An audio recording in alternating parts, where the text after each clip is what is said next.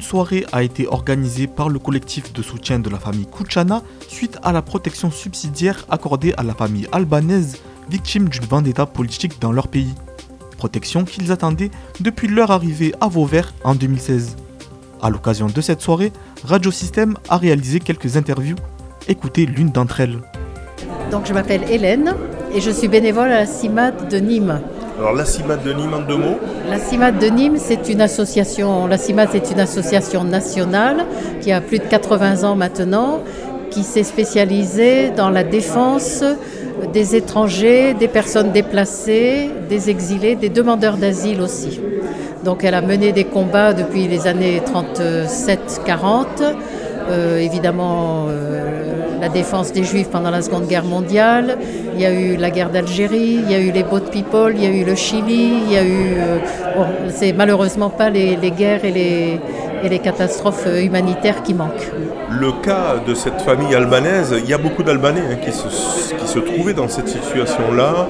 Euh, le cas de cette famille albanaise, les Kuchana, ici euh, à Vauvert, euh, ça a été. euh, est-ce que pour vous c'est, un bel exemple euh, de solidarité et finalement montrer que il faut rien lâcher devant euh, le- le- le- les problèmes administratifs, etc. Tout à fait. pour Tout les à fait. Tout à fait, oui, oui. Les Albanais, c'est un cas très particulier. Bon, et cette famille, c'était un cas lourd particulièrement, avec vraiment euh, une, une vingtaine d'hommes de la famille qui ont été exécutés. C'était absolument dramatique. Alors, euh, c'est vrai que là, on ne peut pas dire que la CIMAD ait porté cette famille, c'est le collectif de Vauvert qui les a soutenus.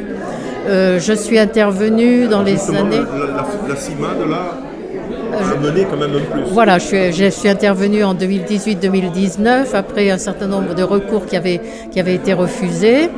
Euh, et, et surtout, lorsque l'événement dramatique de cet assassinat en janvier 2020 d'un énième cousin, bon, ça a permis de réouvrir le dossier, de faire ce qu'on appelle une demande de réexamen. C'est-à-dire on demande, on dit le dossier de demande d'asile, vous voyez, il était solide, on vous demande de le réexaminer.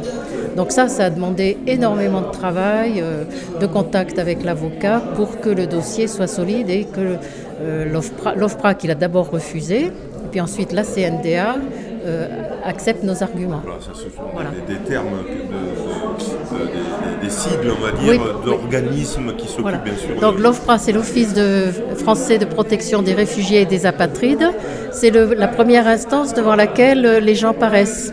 Ils sont interrogés euh, de, de façon très bienveillante en général, mais de façon quand même très intrusive, c'est-à-dire euh, euh, dès- si jamais le, le magistrat ou le juge, je ne sais plus comment on les appelle, a, a un doute euh, parce que le récit lui semble pas très bien tenir la route, il va poser des questions. Mais est-ce qu'il y avait, par exemple, avec Google Maps, il voit qu'il y a un aéroport, si l'autre dit non, j'ai jamais vu d'avion, bon, il va, il va penser que c'est pas, que c'est un récit euh, bidon. Donc c'est très compliqué parce que les gens sont en grande détresse. Il y a souvent des interprètes Et selon ce qu'ils racontent, ils peuvent et, être, et ils peuvent être déboutés. Alors la CNDA qui est le recours, c'est un petit peu plus, c'est une chance supplémentaire. D'abord, il y a un an qui s'est passé. La personne s'est un petit peu désangoissée, euh, elle est plus entourée souvent, et donc euh, CNDA, quelquefois, on arrive à gagner. Euh, Qu'est-ce que vous conseilleriez donc à tous ces, collectifs, etc.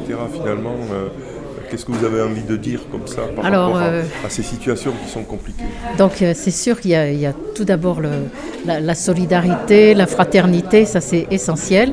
Mais il ne faut pas oublier la technique, hein, c'est-à-dire qu'il ne faut pas faire n'importe quoi, il faut être formé, il faut se former, il faut prendre conseil, parce que si vous déposez pas le bon dossier et que vous êtes rejeté, euh, après c'est galère pour revenir en arrière. Donc euh, c'est pas un travail d'amateur, hein, c'est un travail de militant.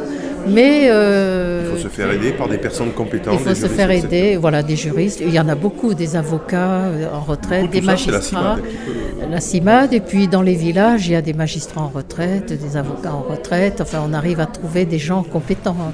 Des juristes d'entreprise. Il y a des gens quand même. Et par rapport à ce collectif ici, donc à Vauvert, qu'est-ce Euh, que vous avez envie de. Ah ben, c'est un, truc absolument magnifique. hein. Il y a eu une, ils ont porté cette famille pendant six ans. C'est incroyable, quoi. Et qu'il y avait zéro de revenus. qui avait zéro de revenus, pas de logement et zéro de revenus. Donc c'est vraiment, non, ils ont fait un travail absolument remarquable. Et je crois que André Génaud a été très modeste tout à l'heure dans la présentation. Donc lui et son épouse, je crois qu'il faut vraiment euh, les savoir qu'ils ont, ils ont été les mettre en avant. Ils ont été quand même la cheville ouvrière de tout ce projet. Enfin, pas, tout seul, hein, évidemment, hein, mais ils ont, il, a été, il a impulsé euh, la fraternité.